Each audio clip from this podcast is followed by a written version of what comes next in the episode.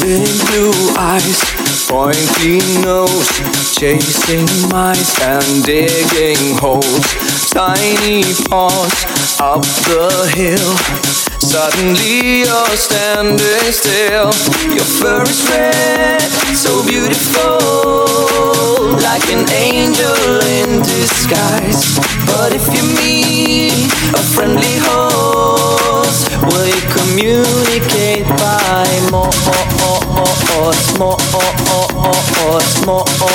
How will you speak to that? Oh, oh, oh, oh, oh, oh,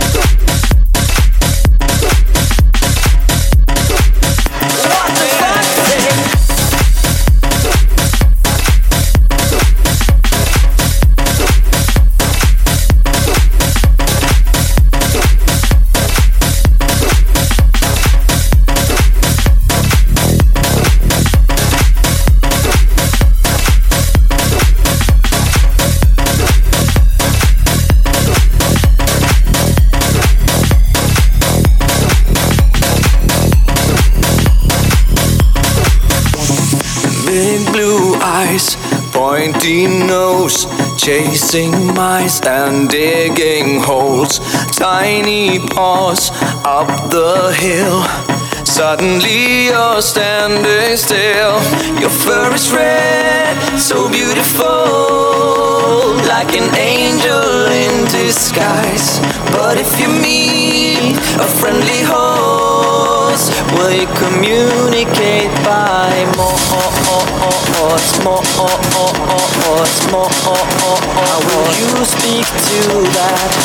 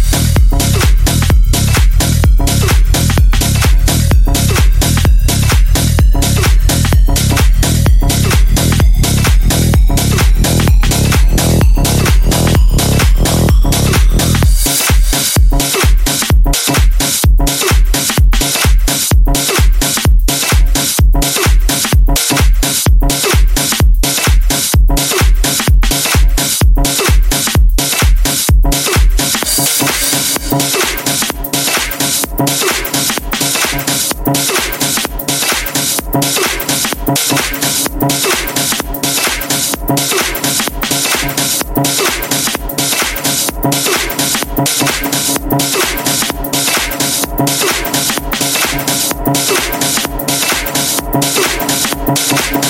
you.